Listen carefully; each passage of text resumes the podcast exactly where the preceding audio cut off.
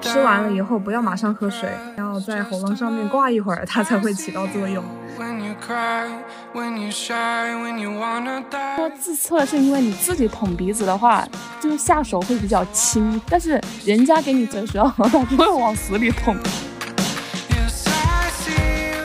就是财经博主大佬们，他们基本上每个人手上都是有三份以上的新冠险。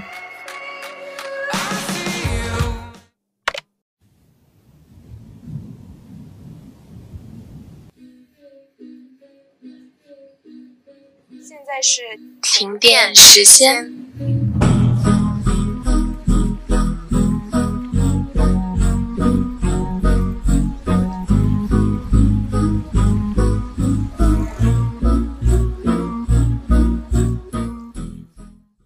Hello，大家好，我是无敌贤宝。Hello，大家好，我是随七。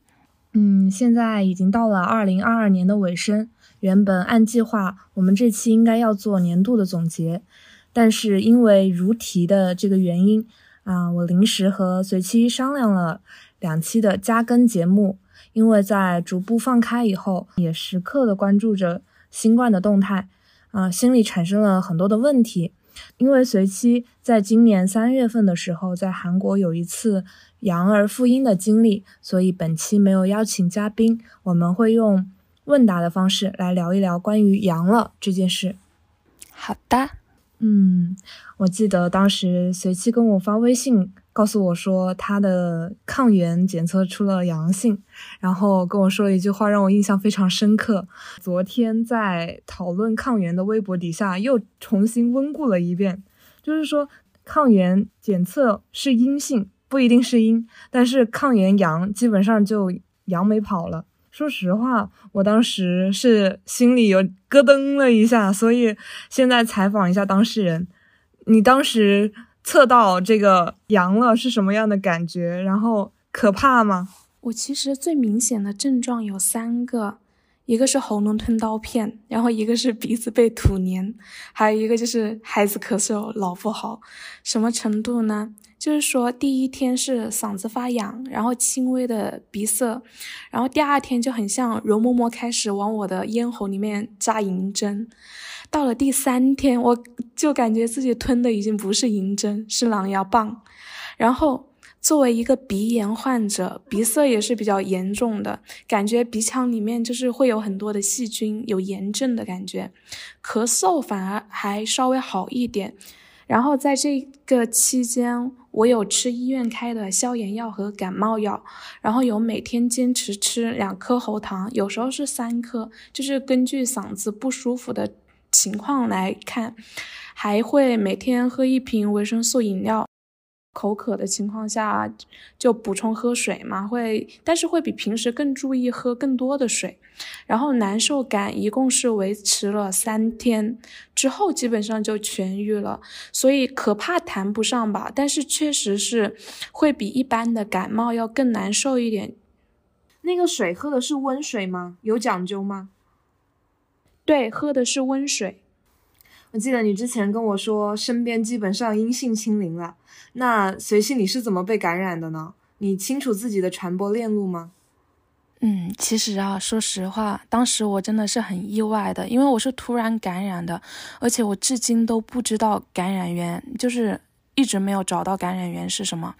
我记得当时刚好是韩国就是疫情比较严重的时候，所以我平时真的特别的小心，就除了去便利店打工以及上钢琴课之外，我是不会出门的。当时上课也全部都是网课，我出门也根本不摘口罩，然后也不会在外面吃饭，但是打工的时候可能会就是短暂的喝一下水嘛，就那么一分钟左右摘一下口罩。回家第一件事就是全身消毒，并且及时的洗漱。结果有一天早上起来，我突然之间嗓子疼，而且伴随着咳嗽，我当时就觉得有一点不对劲。但是，嗯，当时身边还没有人阳，所以我也抱有一点侥幸心理，因为我跟人没有接触，就是在外跟人没有接触，再加上又打了三针疫苗，而且我平时是。嗯，自身是比较健康的体质，从小到大也没有生过什么大病，最大的就是不舒服，也就是感冒级别了，所以我没有想到可能会是新冠。当时我身边的朋友也都跟我说，应该不是，可能就是普通的感冒。但是直到第二天吧，嗓子的疼痛加剧，然后而且开始流鼻涕了，我就意识到不对劲了，就是那个心里面警铃就开始大作，我就赶紧去买了那个抗原回来自测，结果果然是阳性。那你那个时候在便利店吗？还是会有跟人接触的？当时会不会存在说可能接触到了一些客人，然后他们是病毒的携带者什么之类的？有没有这种可能？不会，因为当时我们只有结账的时候会有接触，但是全部都是戴口罩的，而且基本上是保持一米开外的距离。但是后来我有回想过，还有一种可能性是什么？大家可以注意的是，我们后来我跟我朋友一起回顾我可能感染的途径，一个是地铁卡，就是地铁卡可能因为你手要触摸嘛。嗯，然后可能有感染者，他那个地铁卡过去了之后，我在同样的地方刷了卡，然后我手可能接触到，或者就是去便利店啊、超市买东西的时候，有触摸到过别人触摸的商品，这也是一个可能的情况。没有及时洗手。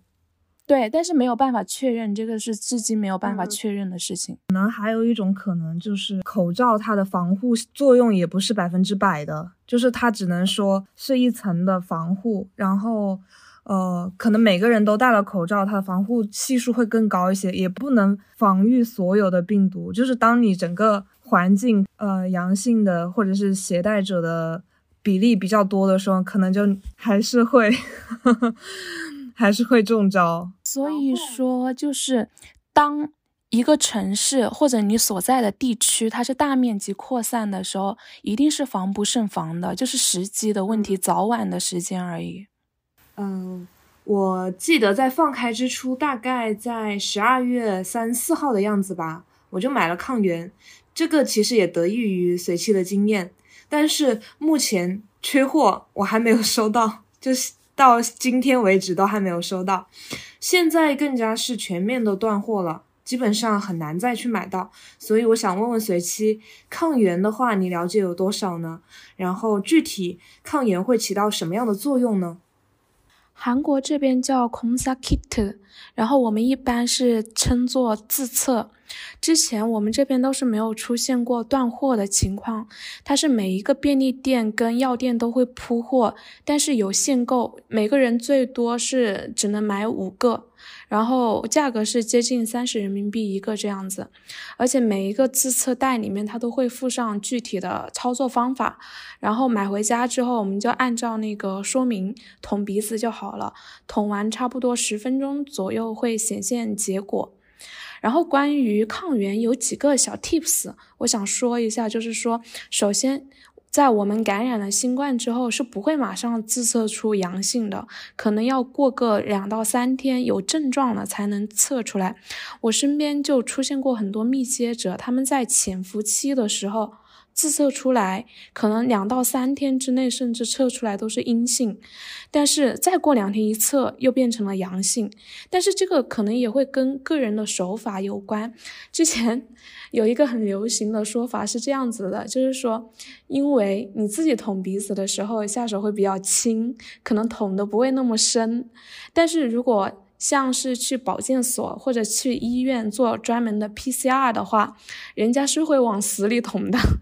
再加上 PCR 的测纸，它的它那个测试的敏感性可能会更高一些，所以说用抗原自测的话，会存在一定的假阴现象。对于这样子的情况，我个人的。我个人的一个想法是，假如发现自己成为了密接，或者说身体已经出现了明显的症状的情况下，第一次做抗原可能测出来的会是阴性，但是不要掉以轻心，因为被感染之后，第三天或者第四天测出阳性的概率其实是最高的，可以根据自身的情况进行一个判断，然后以天数为间隔，比如说。我确定自己是密接了，或者说我身上已经有明显的新冠的症状出现了，那么我今天测出来是个阴性，那我明天再测一次，或者后天再测一次，这样子以天数为间隔再多测两次，抗原是不存在假阳的情况的。就是，嗯，具体来说，就是你自测的结果如果是阴性，那你可能会是个阳；但是如果你自测出来的结果是个阳性，那你就跑不掉了，那百分之百是个阳性。所以说，抗原测出来是阳性之后，基本上一周左右可以复阴。如果确定已经被感染的情况下，那在这之后的三四天之内，其实是不需要去反复再测的，因为你的身体其实是会告诉你的。我个人的情况是在自己隔离的第五天，发现我身上的新冠的症状已经明显消退了，就是刚刚提到的那些喉咙痛啊、鼻塞啊，还有那个咳嗽。就这种症状已经明显没有了之后，我又测了一下，这一次测出来就已经是一条杠了，基本上已经是痊愈了。我记得你好像隔离的时间不算特别长吧？七天。嗯，维持一个七天，然后是是复阴了以后才出去的吗？还是出门的吗？你期间的活动有具体有什么样的限制呢？韩国是这样子的，当时我们确诊之后在家隔离嘛，你是可以跟附近的医院打电话，就直接在地图上可以搜到附近支持就是电话面诊的医院，然后跟你说你的症，跟他们说你的症状，他们会根据你的症状来开七天需要的药量。然后开出了整方，就是处方之后，你就找朋友帮忙去拿。当时刚好我也是比较幸运，我朋友就跟我住在同一栋楼，他就帮我去那个医院把处方药拿回来之后放在了我的家门口。然后我就那七天没有出房门，就在家里面刚好也是囤了吃的，就就每天吃药，过一天三次药，然后再加上嗯维生素，然后还有。买了那个喉糖，哦，我记得你你说这个喉糖。救了你的命，是吗？对，喉糖真的很有用，特别是针对新冠阳了之后，就是有嗓子疼的症状的话，喉糖它是能够很大程度上去缓解嗓子的不舒服的。嗯，所以说你在可能整个环境都在增长的时候，其实是没有做囤药的准备的，是吗？对，没有。或者是你日常做了什么样的准备吗？为疫情？我囤的最多的就是消毒液，消毒液还是囤了很多的，然后维生素囤了很多，因为要增强免疫力嘛。嗯嗯，补充维生素是有一定的作用吗？对于这个病毒来说的话，对，增强免疫力会有一定的作用。然后当时我感染之后也是每天有在坚持喝。嗯，了解。然后我们正好刚刚也讲到了隔离的这一趴吧。其实我前两天的时候也是在深圳的一个楼栋群里面看到了一张截图，嗯，简单的描述一下，就是说在某公司，它的人力资源部最新的规定中，就是居家办公是需要社区提供居家证明的，否则就只能按病假来处理。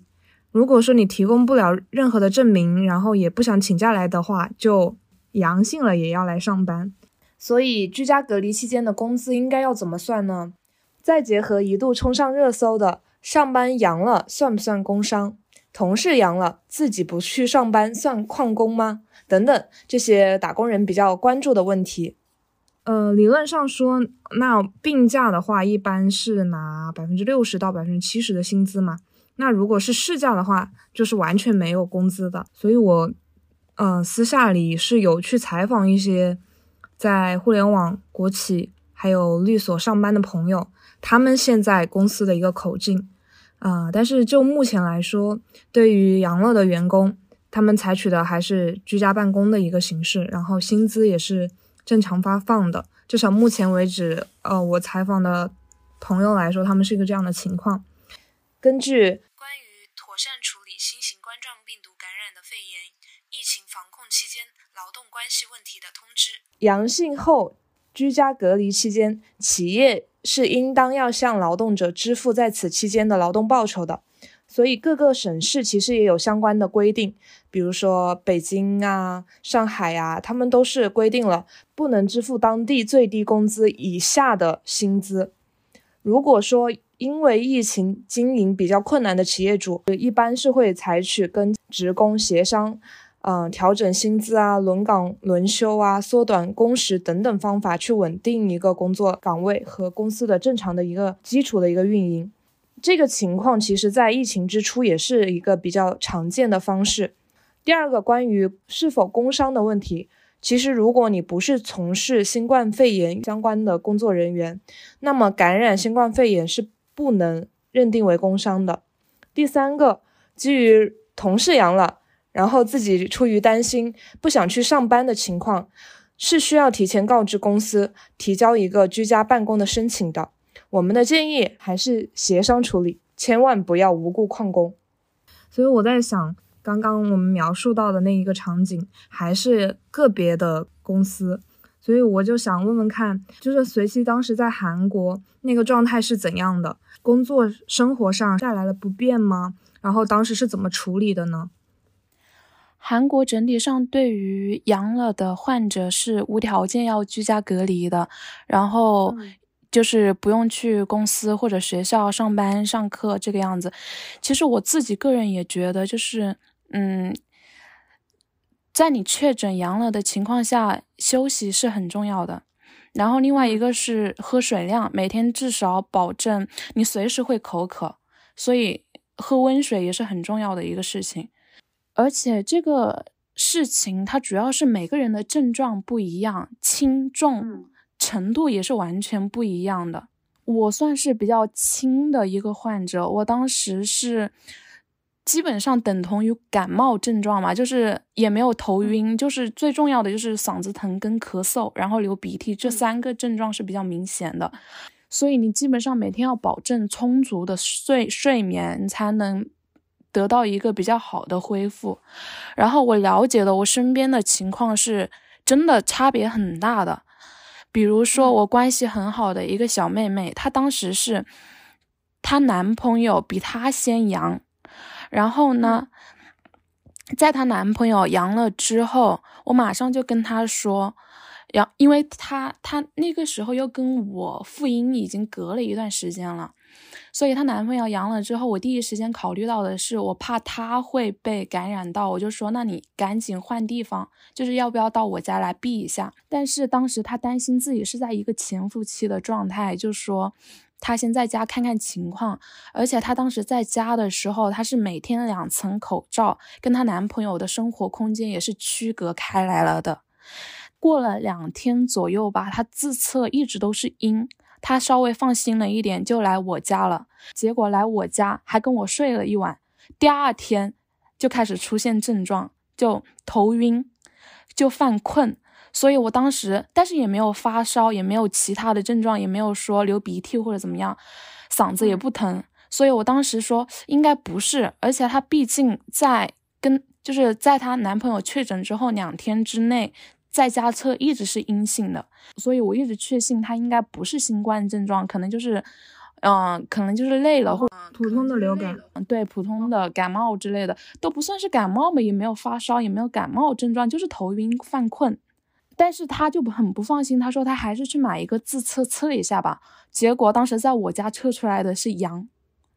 我们两个都傻眼了，然后他马上就回家了。在与阳性亲友共同生活的时候。尽管小心防护，但还是有可能被感染。那么我们应该怎么最大程度的去避免被感染的概率呢？是的，像我朋友的情况，就是在得知她男朋友阳了之后嘛，因为担心自己处在一个潜伏期的状态，所以她也不敢随便的去其他朋友家，怕自己又会成为一个感染源，所以她就选择了留在家里面跟。她已经阳了的男朋友共处一室，但是在与阳性亲友在同一个空间的情况下，又很难避免自己被感染。当时她就处在一个两难的状态。她的做法是第一时间与男朋友隔开了生活空间，然后每天三次对室内进行全面的一个消毒，白天尽量不待在家里面。她在家的情况下也是始终戴着两层口罩，还有手套。两个人三餐也是分开吃的，晚上睡觉的时候他都是戴着口罩，从来没有摘过。但是。虽然我朋友还是没有防住，我觉得还是可以作为一个参考，因为你就是在同一个空间的情况下，这个概率确实是很难去防，只能说我们能够尽最大的程度去避免。呃，刚刚随期讲了一些例子，然后包括我姐姐她跟我讲的，就是这个病毒它是因人而异的，每个人的感受或者是它表现出来的症状是不一样的，有的会发烧，有的是高烧，有的是低烧，然后有的喉咙痛，有的人就是呃咳嗽等等，就是症状不尽相同，有一点点就是呃。嗯，隐性的症状嘛，就是可能潜伏期的时候，喉头就会有一点点的不适，然后肺部也会有一点点的感觉。我不知道随期会不会有，因为这个是刚刚刚刚我姐姐分享给我的。我没有，我纯粹就是鼻涕跟嗓子疼，然后有一点咳嗽。然后像我刚刚说到的那个朋友，后来我有问到她，她她说她跟她男朋友的症状是完全不一样的，区别就是她男朋友嗓子疼，她不疼；然后她头晕，她男朋友不晕；她犯困，她男朋友不犯困；然后她嗓子哑，她男朋友不哑。所以说，如如果说从简单的症状来判断的话，你可能还真的不好拿捏这个病毒。对，嗯。因为可能每个人的感受是不一样的。我身边就是也是有的人他会丧失味觉，然后有的人不会。这这个正好是我很想关注的一个重点，因为作为一个吃国人，那我们就很关心的就是就是病毒它会攻击到咽喉嘛，会影响我们的口味嘛？然后在饮食上面有什么需要特别注意的地方吗？这个也是因人而异，像我刚跟我刚刚提到的朋友，我们是完全没有影响的。我们在阳了期间，我们是没有刻意的说去注意饮食，还是按平时那样吃，只是不会吃很刺激的东西。但是像我身边也有认识的人，他在得病期间，他是没有胃口的，就是吃不下东西，但是在复阴之后。突然之间就有很多想吃的东西，之前明明没有胃口啊，但是阴了之后就突然很想吃炸酱面啊，很想吃炒年糕啊，很想吃就是烤肉啊，就是这种突然就很想吃很多东西，也有这种情况。好的，这个还挺还挺还挺神奇的。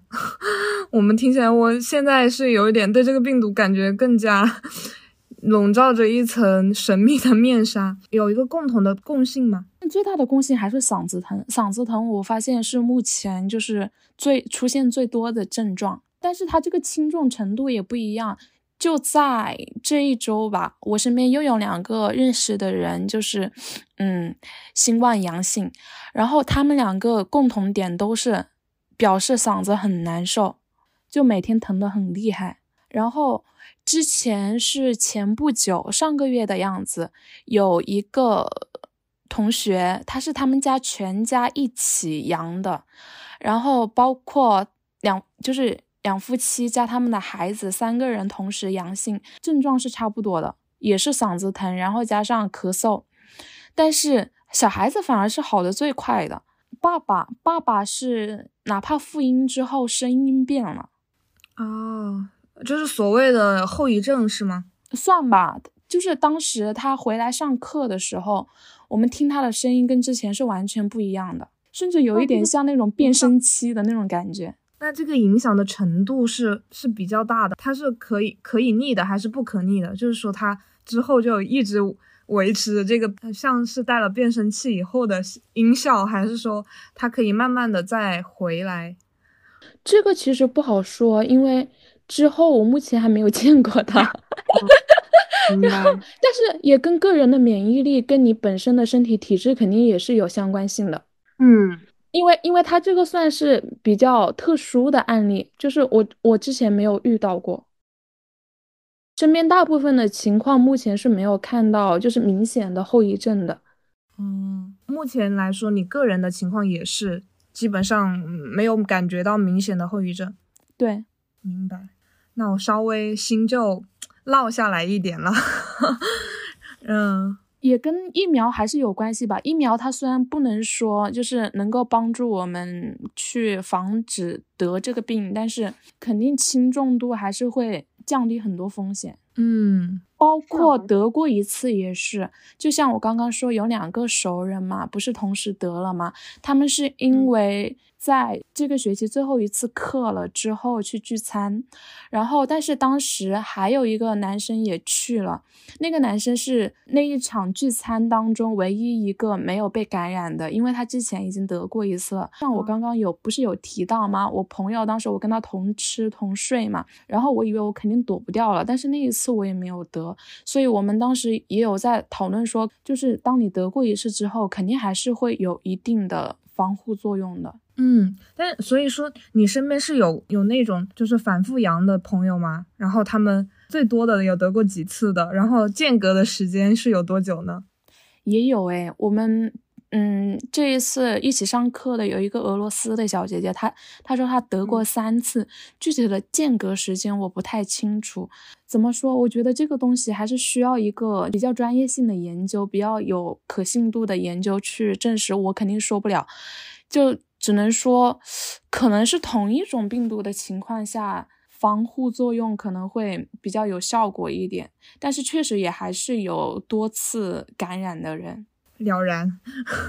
为什么我问到这个间隔期限呢？也是因为有一些网友啊，他们就试图通过这个间隔时间来推断疫苗的免疫期限，包括它的效用，因为在自愈然后复阴了以后的身体内。会相对应的产生一些抗体，不得不说，他们提出这样的推测，哎，是有一定的道理的。但是我我个人认为吧，就是这些病毒在不断的更新换代。从我这个非医学专业的人来看，我就觉得说，我们之前打的几针疫苗也好，包括通过自愈产生的抗体，最后我们面对的可能并不是这一代的病毒，而是。下一代的新新的病毒，所以说会存在说有一个反复感染、反复阳的可能性。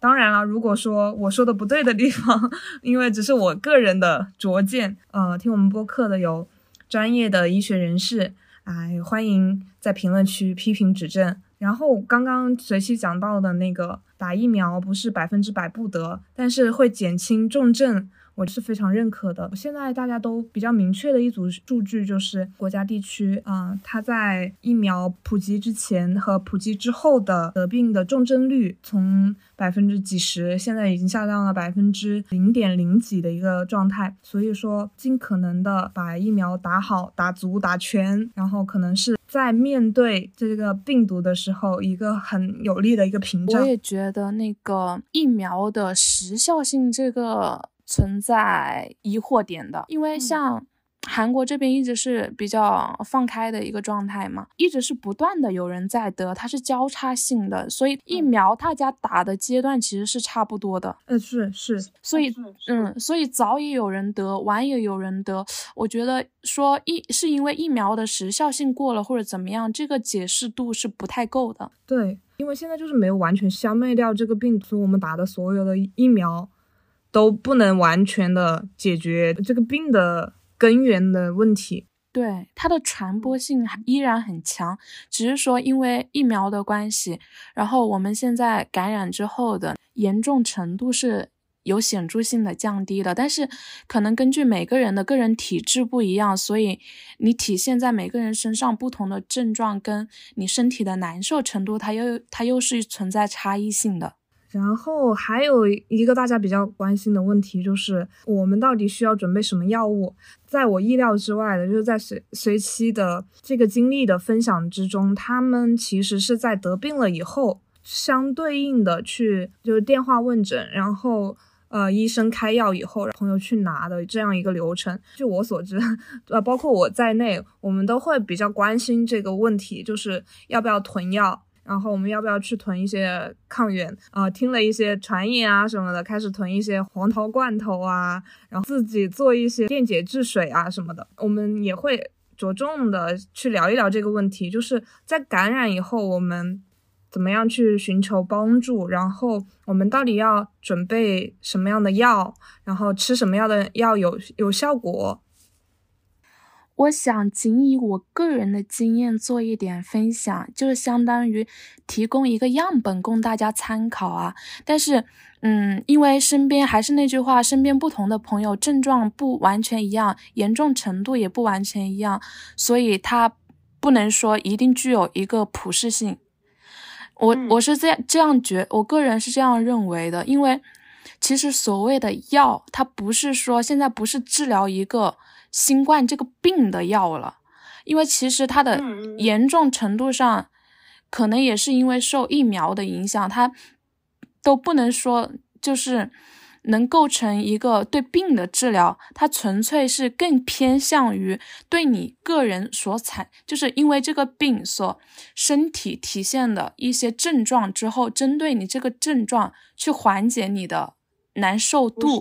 对不适感来。需要去服用的一个药，因为我们这边是这样子的，就像我刚刚说的，我当时阳了之后是。医生他是电话面诊，他会问你具体的症状，根据你的症状，比如说你如果嗓子疼，他就会给你开消炎药；如果有发烧的症状，他就会给你开退烧药来缓解你身体上的不适感。身边的人也是这个样子的，大家都是说经历过几天之后，那个阳就会复阴嘛。是，但是在这个过程中，你身体的难受感你是要去自己去扛的。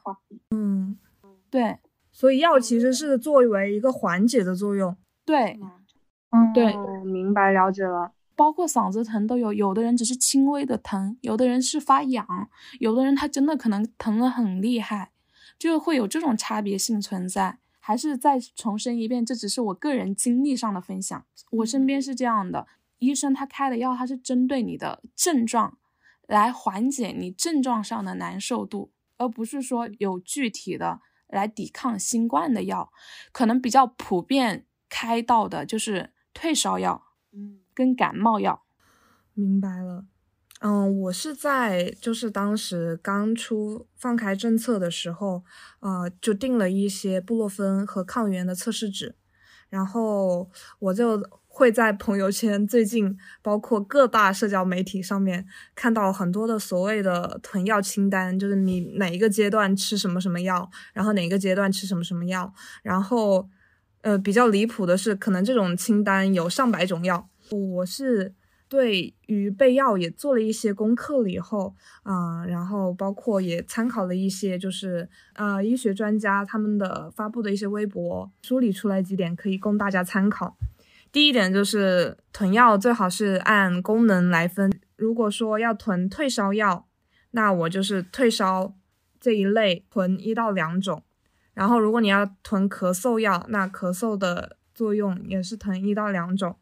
然后同类的药物一天只吃一种，这个原因是因为像布洛芬和康泰啊、泰诺这种感冒药是不能同时吃的，它有成分上面的一个互斥。然后像抗生药物，比如说阿莫西林、头孢啊，这些是不能瞎吃的。阿莫西林一个是没有用，第二个是。青霉素，然后可能会有一些过敏人群，然后有一些嗯基础病的人群是是不适用的。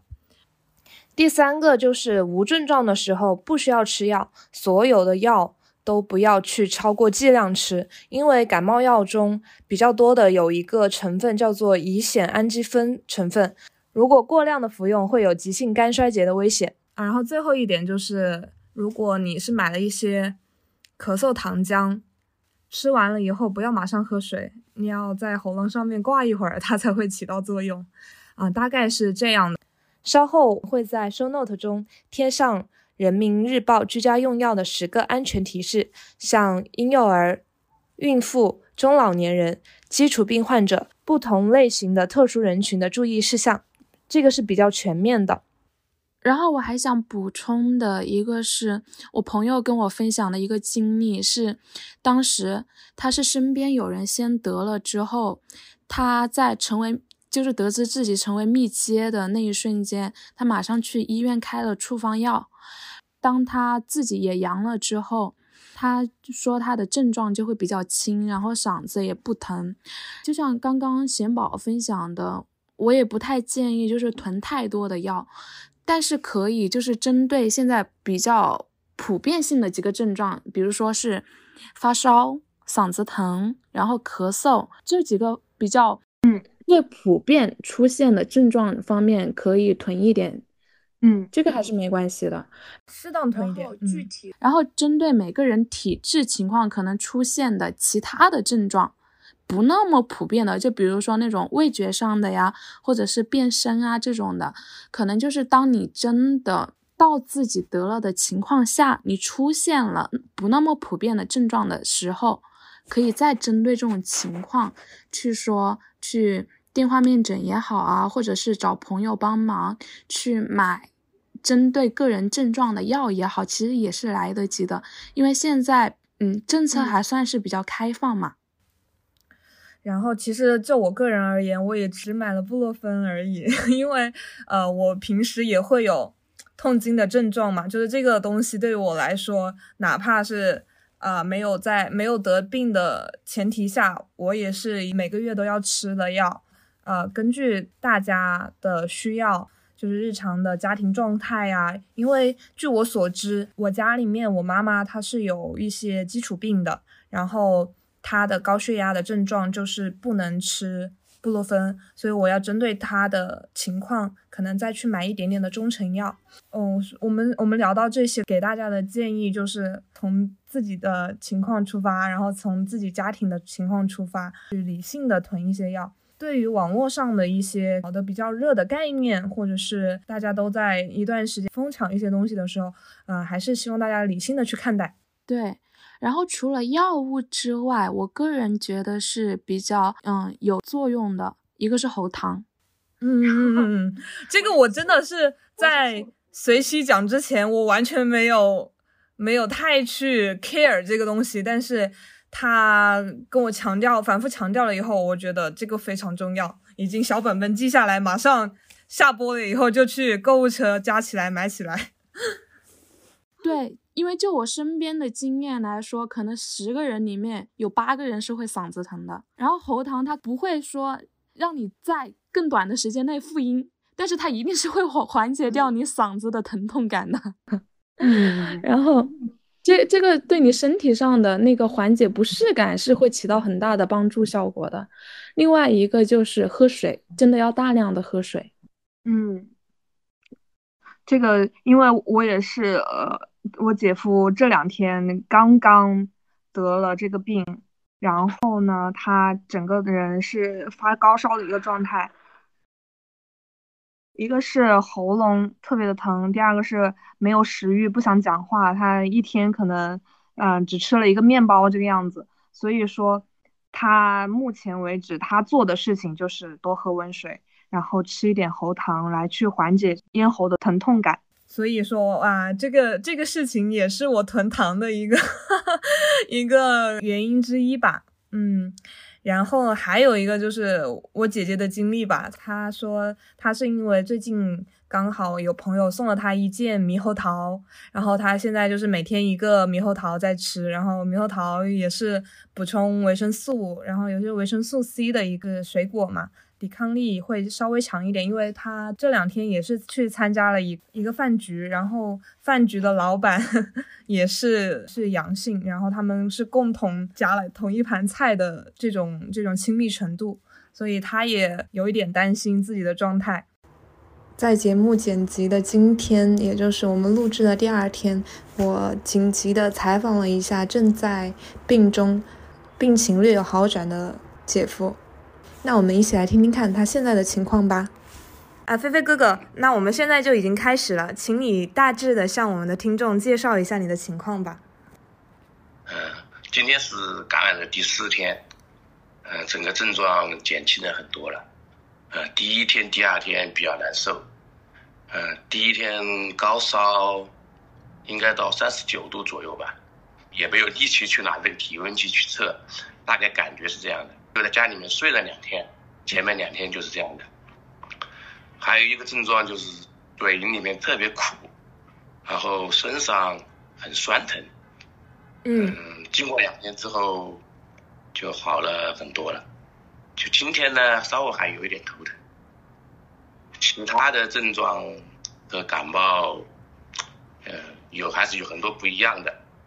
感感冒的话，有时候鼻子会堵一下、塞一下，这次感觉鼻子都没有什么问题。哦，我记得你好像跟我说你还发烧了。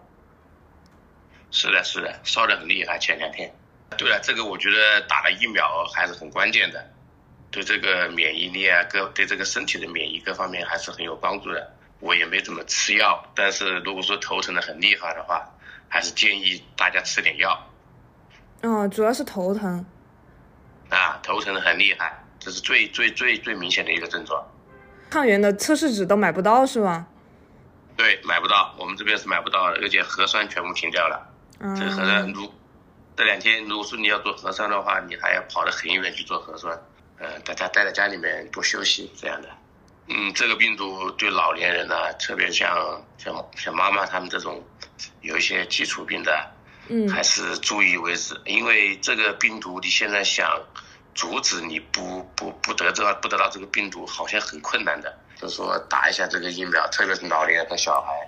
现在也那个钟南山都强烈推荐，呃，要打这个加强针。加强针打了之后，他要过半个月。才可以产生那个体内产生抗体，刚好现在打的话，半个月之后，然后春节的走动各方面都变正常了，不不就不要担心他他什么时候来，因为来了他也没有问题的，就这样一个心态，大家会好一点点。你天天防着他，防着他，防着他，你这样还不好搞事的。嗯，而且就是据说现在的。这一批就是已经在阳的或者正在阳的，马上要阳的感染的病毒是两种毒株为主嘛？一种是 B A 五二，一种是 B F 七。现在在浙江这边不知道是哪一种，好像那个试纸测不出来的哦，抗原都测不出来，抗原是测不出来的。是的，所以所以所以就是你的呼吁就是让大家尽量的放松心态，然后小孩和老人的话还是去。打一下加强针，是吗？嗯，然后多喝水，然后该该怎么样就怎么样。嗯。哦，你这几天的饮食正常吗？饮食食欲比之前要差一些，基本上每天吃一顿，就感觉就不是很想吃了。哦，然后那个喉咙，你说喉咙痛，它会影响你的声音吗？对对，声音有很大的影响。我感觉我都变声了，这个确实是，但是今天已经比昨天好一些了，已经比较接近你第三天的时候，对对对，比较变得很厉害了。好，那祝你早日康复，早日复阴。估计还会王重阳。好的，那就那就这样。好，我先考通过了。嗯，所以现在在这样的情况下呢？我们还有最后的一个问题吧，就是我看到有很多我关注的一些财经博主，他们还收到了一个保障类型，就是新冠险。呃，不知道大家对这个了解有多少啊？新冠也有保险吗？是的，呃，它其实在我我最早了解到是在呃疫情刚刚出现之初。嗯，因为当时整个就是国家防疫的，就是比较牢不可破嘛。然后当时基本上得病的人也是很少的。然后最早的新冠险呢，它是只要你呃是密接啊就可以赔付。然后我我最近其实也是有一个赠险，就是它里面是包含了一个。新冠险的一个保障，但是呢，它的那个赔付条例就是需要我如果说得了重症，然后，呃，它就比较类似于一个意外险的一个状态，可能说我的病情是重症，然后我后半生无法自理，或者是 身故了以后，它才可以给赔付的一个状态。所以，我们如果说有意愿去选购一款新冠险的话，就要明确那个赔付的过程。是什么样的情况？要明确到是得病之前，是确诊，是在哪个阶段就可以赔付。呃，确诊了新冠的这个病情以后，要到什么样的程度他才赔付？可能就是要明确这一部分，然后去给自己加这个保障。啊，我知道的一些就是财经博主大大们，他们基本上每个人手上都是有三份以上的新冠险，保障自己和家人的一个。就是如果说没办法工作了啊、就是或者是近期无法工作的一个状态，也会有一个资金的一个补充和保障。嗯，这个我倒是没有想到。呃，最近目前据我所知，在疫情防控新十条出来以后，像在保单有效期内的一些确诊险类型的产品，保险公司给付保险金的风险大大的增加了，就会出现一些医院无法提供的确诊报告的要求，以及保险公司理赔专员跑路、投保人理赔困难等等问题。建议大家，如果说遇到了这种情况的话，可以统一的向银保监会投诉，去争取自己的合法权益。是的，但是我其实是觉得，像我们这种，嗯，比较普遍性的二十代、三十代，然后平时身体还比较健康的情况下，就没有说有自身平时有基础病的情况下，保险还是可以慎重购买的。然后，如果说家里面有老人、小孩，或者是体质平时是比较弱的情况，觉得想要购买一个保险，以防万一的情况下，就可以多了解一些维权信息。呃，整个理下来，我的感受跟我在准备这期播客之前有了很大的差异性。今天之前，我会觉得这个病离我依然是比较遥远的。我懂，其实在我就是三月份确诊之前，我也觉得这个病离我很遥远。刚刚不也说吗？我当时其实是很意外的，而且真的就是至今都不知道是怎么感染上的。嗯，虽然后来有想传播到一些链了。嗯，对，但是没有明确的传播面，所以就嗯，可能就是随时都会来到我们的身边，在你意想不到的时候。是的，节目也接近尾声了，因为这一期我们确实是比较临时的去准备这一期，然后可能会有表达不畅的地方，嗯，但是呢，嗯，我们也是很想尽快的将我们自己现在目前所知、所感、所想，去尽量的表达给大家。也不一定能起到真的起到很大的帮助，但是如果能就是嗯提供一点小小的经验之谈跟分享的话，就是我们录这一期节目想要传递出去的了啊，所以我们也做一个小小的总结哦，就就我们自身的经验，在药的方面来说的话，可以针对最普遍性出现的症状去囤一点，比如说退烧药、感冒药。嗯，然后那个消炎药，然后嗯，针对像真的很普遍存在的嗓子疼的症状，可以囤一点喉糖，就是大量的喝水。还没有感染这个病的听众朋友们，也可以平时嗯注意补充一点维生素，提高免疫力。还有一个就是说，嗯、我觉得也挺重要的，就是当身边有人得了，你得知自己已经是密接的情况下，先去医院开一个处方药。密接也不一定真的会被感染，但是能够有效的防止不幸被感染之后，身体不适感的程度会降低。这个是我身边有朋友，而且不止一个，他们是身边的家人，就是丈夫，嗯，丈夫先得了，然后就觉得自己就是也阳的这个可能性，所以他们就马上去医院开了处方药。嗯然后后来丈夫身上有的一些症状，他们就没有，或者是程度会轻很多。嗯比如说丈夫可能嗓子疼，他们就不疼，也会有这嗯样的一个情况。这个这个建议非常的实用，我觉得我回下了播以后，马上告诉视讯给我姐姐，让她 做好准备。嗯呃，然后除此之外，据我所知，其实随妻她一个是她的体质是相对是比较好的，另外一个是她是有保持一个健身的习惯的，所以说我我感觉刚刚聊完下来，她其实症状是偏轻的一个状态，更像是一个感冒的状态。那如果说大家对于自己的身体比较担心或者什么的话，最好还是一是做好防护，第二还是尽量的减少跟别人的接触。嗯，我母亲是因为有基础病，我们基本上她其实是在一月份本来是要去办理一个证件相关的一个工作，我们都觉得说先缓一缓，可能可能跟其他的人去接触嘛，嗯，我们尽量的还是给他保护起来，因为有基础病的中老年人们还是需要一些保护和防御在的。嗯，对我个人的想法其实也是，虽然说我们不需要对这个病就是有。太过深刻的忧虑或者怎么样，但是也不能说就是，嗯，直接就是躺平或者，因为他真的，他真的就是因人而异，主要的就是这四个字因人而异，所以你没有办法说他当他来到自己身上的时候会是一个什么样的情况，在这种情况下的话，当然是能尽量避免的话，避免是最好的。如果实在避免不掉，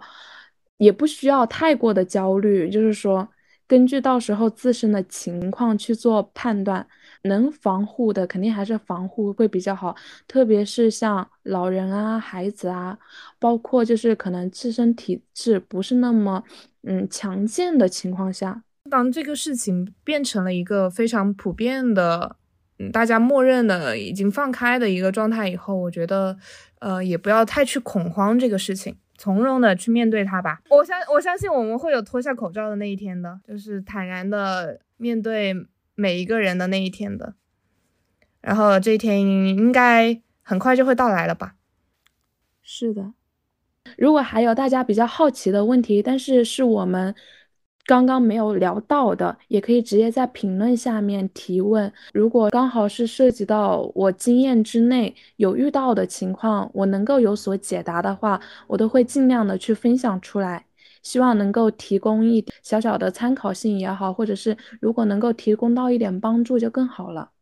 哇，水气好温柔哦，爱 了爱了。好的，大家听完以后也可以通过邮箱给我们传递远方的信件。同时，如果喜欢我们的播客，也请多多订阅、点赞、转发、分享给你认为需要的朋友。我还想再最后的说一句，希望大家都能够健健康康，不管现在就是周边的环境是一个什么样子的情况，就是当然是。能不得的情况下就不要得这个病，然后如果得了的情况下，也能够就是最轻量级的去度过它，最简单的度过去，然后也不要留后遗症，这个是我最目前最大的希望。